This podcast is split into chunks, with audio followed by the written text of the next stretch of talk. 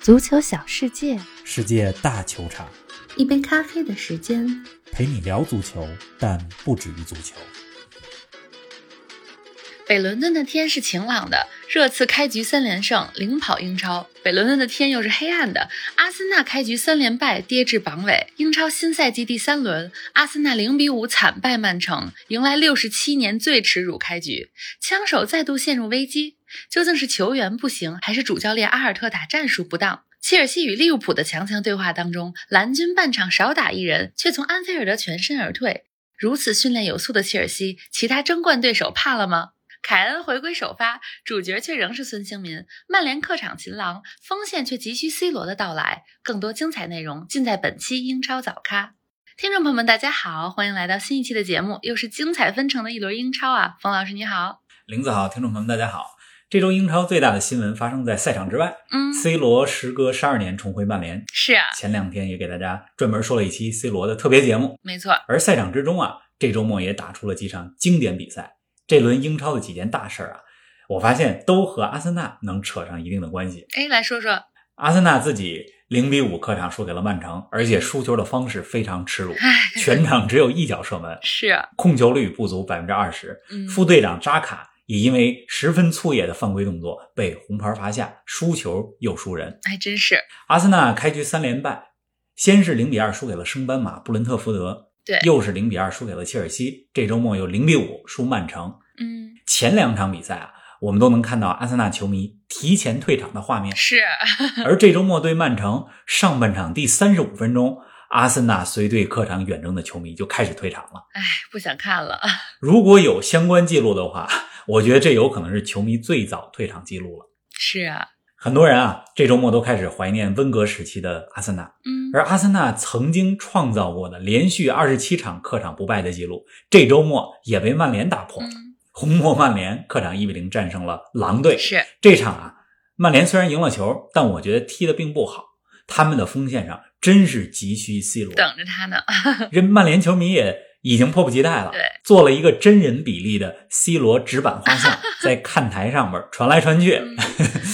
这是阿森纳的记录被曼联打破。嗯，还有呢，还有更让阿森纳球迷添堵的，嗯他们的死敌同样来自北伦敦的热刺，这周末一比零战胜了沃特福德，开局三连胜，三个一比零，是英超唯一开局三连胜的球队，嗯领跑积分榜。厉害，这北伦敦的两个队啊，一个在天堂，一个在地狱。差别太大了，咱们先来说说阿森纳吧，他们暴露出来的问题也挺值得分析分析的。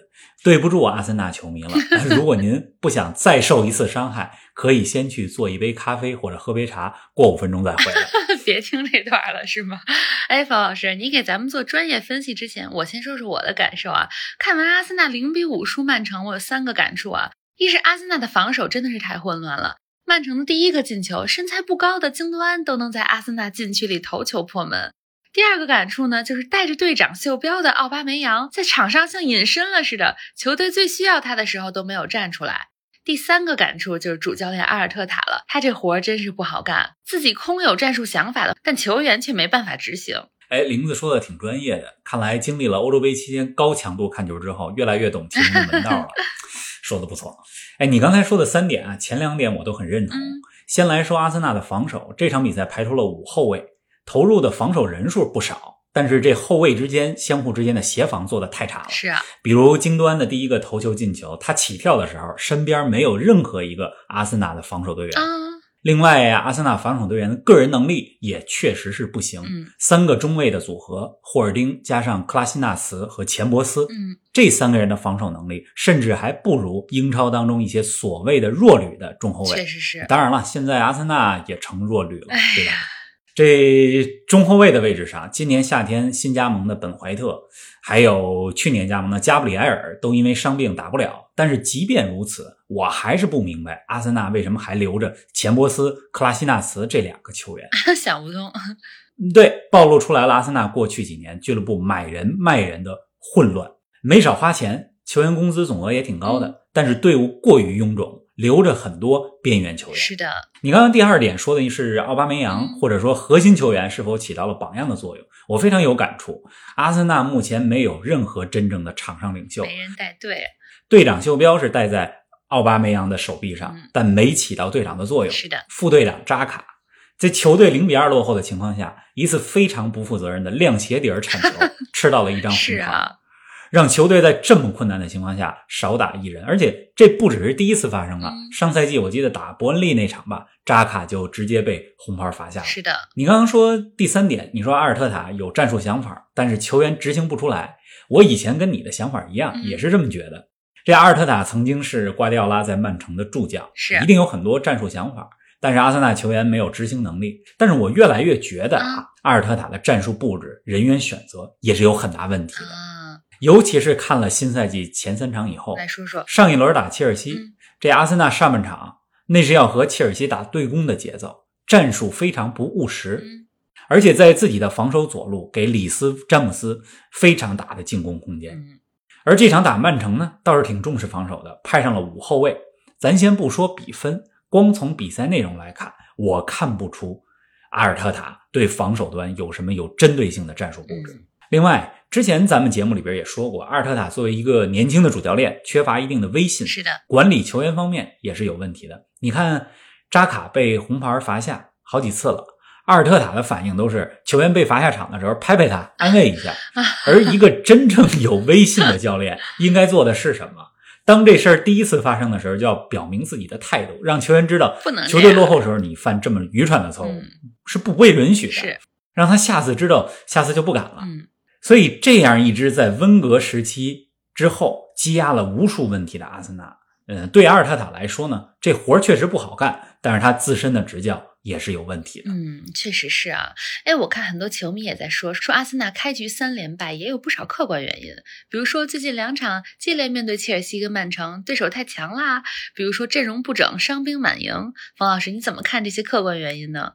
我看了阿森纳赛季前三场全部二百七十分钟的比赛，嗯我觉得比三连败更加可怕的是呢嗯，他们表现出来的比赛内容让人看不到一点希望。啊，我觉得对手过强，伤兵满营不能作为借口。嗯这阿森纳啊，落得如此境地，俱乐部从上到下都有很多的问题。来说说，先说第一层，嗯这俱乐部高层这几年昏庸管理，管理方面甚至有外行管内行的情况，啊，而且在转会市场上也有很多不明智的决定。嗯，第二层呢？第二层，教练这一层，嗯阿尔特塔还是一名有想法，但是经验和领导力比较欠缺的主教练，嗯有时候过于理想化了，不够务实。咱们今天分析阿森纳，对吧？绝不是说应该让阿尔特塔下课。嗯就长期来讲，我觉得他仍然是阿森纳正确人选。现在谁来都不可能有谁比阿尔特塔做得更好，嗯但是呢，必须也看到他的问题。是。那第三层呢？第三层球员，嗯你看阿森纳的阵容名单，再看他们踢出来的比赛，我总有一个感觉：阿森纳这几年啊，没少引进球员，青训人才也不少，但又总感觉没人可用。说白了就是球员组成不合理，是，买人也是经常有病乱投医。嗯比如说去年引进巴西中场威廉就值得商榷。嗯，没有整体的规划，啊还有一层原因，第四层原因，嗯球队的文化和心态也是有问题的，队内没有一个良好的气氛，更衣室里边没有正面的领袖。这队长奥巴梅扬开会还迟到呢，对 吧？副队长扎卡经常拿红对牌，呀这给年轻队员树立的什么榜样？嗯而且你看这几年阿森纳外租的球员，比如威洛克，为什么人家一到其他球队就有好的表 现呢？这就说明阿森纳自己自己有问问。题，嗯这几个层面的问题环环相扣，冰冻三尺非一日之寒。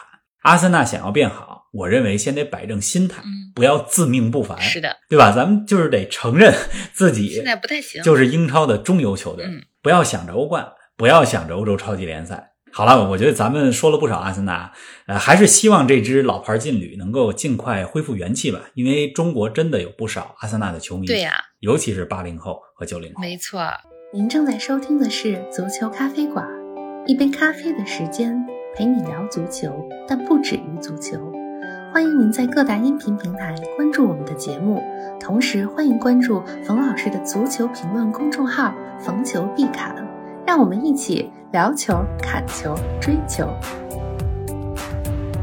哎，咱们们说完阿森纳，再把目光转向本轮英超的另外一场焦点战吧。前两轮两战全胜，而且不失一球的利物浦跟切尔西相遇了。哈弗茨的头球破门帮助切尔西取得领先。然而上半场快结束的时候，里斯詹姆斯的红牌加点球套餐却改变了场上的局势。萨拉赫为利物浦扳平。下半场切尔西在少打一人的情况下，顽强的逼平了利物浦，从安菲尔德全身而退。方老师来评价评价两个队的表现吧。这场比赛，切尔西虽然没赢球，但是更加巩固了我对于切尔西是本赛季英超最大夺冠热门的信心。嗯怎么说？大家想一想，这样一场强强对话，整个下半场少打一人，十打十一，又是客场作战，还能守住一比一的比分，而且没让利物浦获得什么绝对的进球机会。是，这样的切尔西是真正的实力强大。嗯这场比赛上半场，哈弗茨进球之后，其实切尔西就把比赛带进了自己习惯的节奏。嗯，但是上半场快结束的时候，啊一次意外打破了场上的局面，是的，利物浦的射门被切尔西的里斯维詹姆斯在门线上挡出去了，因为皮球碰到了詹姆斯的手臂，所以是一个红点套餐。嗯，主裁判安东尼泰勒看了 VAR 回放之后，给了红牌加点球。是的，其实切尔西被罚下一人的时候啊，我当时我就跟我自己说，我说如果下半场切尔西能不丢球，那我就相信这赛季切尔西绝对有戏夺冠。嗯这到了下半场，作为中立球迷啊，我非常享受切尔西的防守。啊，下半场四十五分钟少打一人，还踢得这么有组织，可以说切尔西的个人实力、团队配合，再加上球队的战术纪律性、执行力，真是过硬，各方面都很好。给主教练图赫尔点赞。是的，利物浦这边呢，其实踢得也不差，踢得不错，尤其是范戴克加上马蒂普的中卫组合，嗯防守卢卡库还是很成功的。是，有 了稳定的中后卫组合，利物浦这赛季应该不会掉出前四。嗯，但是他们和切尔西这么一比，还是有差距的，有差距这了。场就比较明显。是啊，哎，说完了红军利物浦，咱们再来聊聊红魔曼联。曼联这轮是客场一比零险胜了狼队。今年夏天引进的两名新援桑乔和瓦拉内都首发出场了。方老师，你对他们的表现满意吗？瓦莱内表现可以说可圈可点吧，他和马奎尔的中卫组合，之前咱们节目里分析过，俩人是互补的。嗯从组合上来说呢，要比马奎尔加林德洛夫更有一加一大于二的效果。是，瓦拉内转身速度比较快，今天狼队有几次有威胁的进攻，瓦拉内补位都做得非常好。嗯，为曼联打进唯一进球的呢是格林伍德，三场比赛三个进球。青木同学状态不错，啊格林伍德英文名字 叫 Greenwood，是的，所以中国的曼联球迷字面意义翻译过来就管他叫青木。是，除了格林伍德，曼联的一大功臣是守门员德赫亚，嗯扑出了狼队的必进之球。嗯我一直认为德赫亚是世界前五的顶级门将，嗯，他手脚并用的这种扑救方 法，也是对于守门员的技战术有着革命性的影响。嗯但是节目开始的时候，咱们就说了，曼联这场虽然赢了，整体表现并不尽如人意，嗯尤其是中场踢得比较乱，边路的桑乔也不太在状态，嗯，还有一次防守失误，差点造成失球。也挺悬的。平心而论啊，我认为这场比赛如果是平局，会是个更合理的结果。嗯曼联可用之人很多，但是所有球员配合在一起，并不是最佳组合，还得调整。也不是最佳状态。嗯索尔斯克亚要做的工作还很多。是的，其中一个问题就是中锋位置上冲击力欠缺。当然，这个问题马上就有解了。下一场英 超，九月十一号，曼联是啊和纽卡那场，不出意外，C 罗就将上演回归曼联之后的首秀。没错。总之，曼联现在的状态，球队的粘合默契程度，我认为是没有办法和曼城、切尔西这几支球队相比的，甚至也不如热刺。嗯，哎，咱们正好说说热刺啊，三场比赛啊三个一比零，他现在是英超里唯一三连胜的球队。冯老师，那对于热刺的完美开局，你觉得是惊讶吗？热刺任命努诺成为新教练之后啊，我就感觉到努诺战术打法和热刺的球员组成挺匹配的，嗯看好热刺在他带领下重回正轨。但是开局能三连胜这么顺，我还是挺惊讶的。嗯，这场比赛啊，孙兴民打入了全场唯一进球，是非常漂亮的任意球直接破门。没错。啊而且今天比赛对他还有里程碑的意义，这是孙兴民第二百次英超出场。嗯，作为亚洲球员，能够跨越七个赛季，在英超出场二百次，而且有七十二个进球、四十三次助攻，这么高产的数据，非常了不起。对呀、啊很厉害，刚才咱们说到了北伦敦的天，一半是晴朗的，一半是 黑暗的，对吧？是啊，如果说阿森纳那边充满了负面的因素，那么热刺这边呢，现在是充满了积极的因素。嗯凯恩确定留队，是今天也首发了。努诺执教以后，热刺阵容当中，德里阿里焕发了职业生涯第二春，赫伊比尔。不仅能防守，也能进攻。嗯，右后卫小将唐甘加这几场比赛连续首发，表现出色。嗯都很好。而且从今天热刺打沃特福德的比赛里，你一些细节能看出来，热刺队员们之间相互鼓劲儿，非常团结，这说明球队氛围好。这很重要。不过赛季很漫长，嗯，咱们继续关注热刺的表现吧。话不能说太早。是上个赛季，热刺在穆里尼奥带领下也是开局非常强势，但是到了圣诞节之后就滑落了。 虎头蛇尾。我还是看好热刺这赛季有冲击前四的实力。嗯，行啊，咱们这几支豪门球队的表现呢，都一一盘点过了。冯老师，本轮英超的其他比赛还有什么亮点吗？跟我们说说。哎，我这周末还看了伯恩利和利兹联这场球，这两个呢都不是强队，但都是英超当中最有特点的球队。嗯，伯恩利是防守见长，传统英式打法；利兹联呢，在贝尔萨的调教之下，全场紧逼，人盯人的防守是踢得非常好。所以我上礼拜其实就决定，这周末一定要看伯恩利和利兹联这场球。嗯最终呢，两个队打成了一比一。我想说的是，英超之所以好看，我们之所以喜欢英超，不仅因为豪门争霸，也因为有伯恩利、利兹联这样有特点的球队。是啊，另外，英超之外，对吧？梅西上演了来到巴黎圣日耳曼之后的首秀，是啊，终于大巴黎客场二比零赢兰斯的这场比赛当中，梅西下半场替补出场，踢了大概半个钟头吧。我觉得主要是波切蒂诺想让他适应一下比赛的节奏。是的，不过大巴黎这场虽然赢了，踢的还是比较乱的。我觉得这么多球星来到大 巴黎，球还需队要一云个集磨合的过程。确实是。对，究竟这赛季能表现怎么样？等国际比赛日之后，咱们再看看，多看几场大巴黎的球，再给大家做分析。是的，哎，时间过得太快了，咱们这期节目呢到尾声了。接下来的两周呢将是国家队比赛日，其中就包括了咱们中国球迷们最为关注的亚洲区十二强赛。中国队的首场比赛呢将对阵澳大利亚，比赛时间是北京时间九月三日周五凌晨两点。因此，我们的下期节目呢将在周五的早上与大家见面，为大家带来国足十二强赛首战的赛后评述。咱们下期节目不见不散。祝国足好运，周五不见不散。